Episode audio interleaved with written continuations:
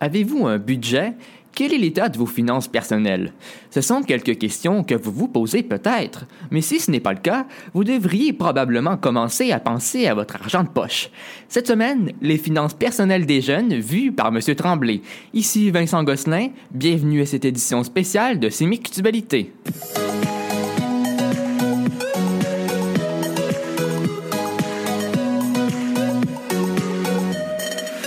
Bonjour, Monsieur Tremblay.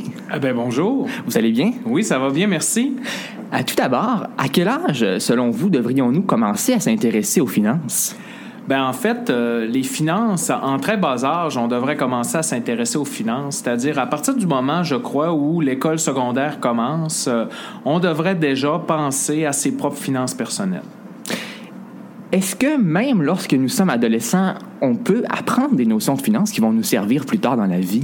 Ben absolument. En fait, les finances, ça se résume rapidement, là, les finances personnelles, en deux mots, les dépenses et les revenus. Donc, l'important, c'est quand on soustrait les dépenses des revenus, il faut que ce soit positif. Sinon, Oui. ça va pas bien. Et quelle est la plus grosse erreur, selon vous, que les adolescents font avec l'argent de poche ou l'argent qu'ils reçoivent en cadeau? En fait, c'est de ne pas en garder de côté. Euh, déjà, dès le très jeune âge, euh, un jeune peut facilement euh, ramasser son argent, c'est-à-dire accumuler l'argent, pas tout l'argent, mais l'argent de l'argent qu'il a pour être capable de réaliser des futurs projets ou encore s'acheter un vélo, s'acheter, aller en voyage, s'acheter euh, quelque chose qui lui tient à cœur, se payer un cours, peu Oui. importe le cours. Donc, c'est important d'avoir ce concept-là de, de- d'économie. Donc, euh, l'économie, en fait, euh, ça permet euh, de faire, de réaliser des projets, oui, mais aussi ça permet pour la vie future d'avoir déjà une façon de penser. Donc, c'est-à-dire que si déjà j'ai dans ma tête que l'économie d'argent, c'est important jeune, lorsque Ouais. je vais arriver sur le marché du travail, je vais avoir une famille et, bon, et tout, ben, ça va être plus facile pour moi de, de- d'avoir à mettre de l'argent de côté. Tandis que si je n'ai jamais fait ça, ben, c'est quelque chose qui est relativement plus difficile. Quel outil, même adolescent, serait-il important qu'un jeune maîtrise afin de garder ses finances personnelles en ordre et en santé?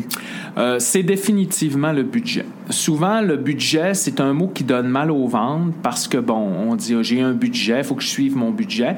Bien, justement, ce qui est difficile, c'est pas de faire un budget, c'est de suivre son budget. Oui. C'est un peu comme quelqu'un qui veut faire un régime, il va perdre quelques kilos au départ, mais ce qui est difficile, c'est que les kilos perdus doivent rester euh, chose du passé. Donc, tu ne dois pas les reprendre. Puis pour ça, il faut que tu fasses des efforts, il faut que tu fasses des concessions. C'est important que le budget soit suivi. Ceci étant dit, à partir du moment où on s'est fait un budget clair, réaliste, hein, Oui. c'est certain que toi, si tu es habitué de dépenser, euh, je ne sais pas, moi, 50 dollars en en dépenses de de faire des dépenses personnelles de 50 dollars par semaine, puis là dans ton budget, tu te dis ben je vais me donner 5 dollars, c'est pas réaliste, je veux dire tu seras pas capable Ouais. de suivre ton budget. Euh, c'est-à-dire que tu te fais un budget, tu le vis, faut le vivre pendant un mois, deux mois, trois mois et dire ah, est-ce que mon budget est réaliste? Et comme je disais d'entrée de jeu, il faut bien sincèrement que les dépenses soient plus grandes, euh, pardon, que les dépenses soient plus petites que les revenus, donc que les revenus soient plus grands que les dépenses pour arriver avec un résultat euh, favorable. Vous écoutez une édition spéciale de Sémictubalité avec Monsieur Tremblay qui nous parle des finances personnelles des jeunes. Et sachez que vous pouvez nous écrire en tout temps sur notre adresse courriel balado.sdec.éducation. Pouvez-vous nous expliquer comment fonctionne un budget, s'il vous plaît? Oui. En fait, un un budget, c'est très simple. hein. Avec une feuille, euh, une feuille de tableur ou une feuille de Excel ou peu importe euh, le logiciel, il s'agit de se faire trois colonnes. Une colonne de revenus, une colonne de dépenses, puis une, une colonne d'état des résultats. C'est-à-dire que, bon, euh, actuellement, mon solde est de 100 je fais 10 de dépenses, j'ai un revenu de 20 ben le calcul se fait automatiquement qui j'ai maintenant 110 Alors, euh, ceci étant dit, ben, pour chacune des semaines, chacun des mois, ben, on a des dépenses qui, même quand on est euh, adolescent, sont récurrentes. Récurrentes, ça veut dire qu'ils reviennent à chaque semaine, à chaque mois. Donc, ça, c'est déjà des dépenses qu'on peut placer dans notre budget. Ceci étant dit, un budget, c'est pas parfait dans le sens où il prévoit pas tout le budget. Hein. Moi, personnellement, si ma voiture brise demain matin pour 1000 dollars, j'ai jamais prévu ça dans mon budget, ben veut ou veut pas, il va falloir qu'il rentre à quelque part parce qu'il faut que je le paie ce 1000 dollars-là.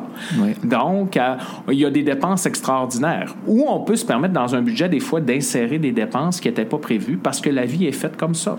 Donc, euh, on essaie du plus, le, mieux possible de suivre notre budget. Donc, à chaque semaine ou à chaque mois, peut-être plus pour un adolescent à chaque mois, ben on balance, on balance nos choses. Dire, est-ce que réellement je devais cette semaine faire 50 dollars de dépenses et est-ce que réellement j'ai fait 50 dollars de dépenses? Oups, j'ai fait 58.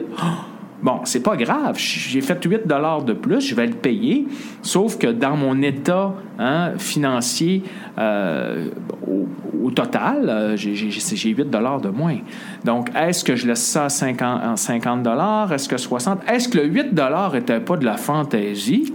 Ah ben peut-être, hein, on ne sait pas. Peut-être que... Est-ce que... ça, c'est la deuxième question à se poser. Ceci étant dit, premièrement, la première question que je me pose, c'est est-ce que le montant est correct? Mais la deuxième question que je peux me poser, c'est est-ce que les dépenses étaient justifiées? Oui. Ça, ça c'est très important.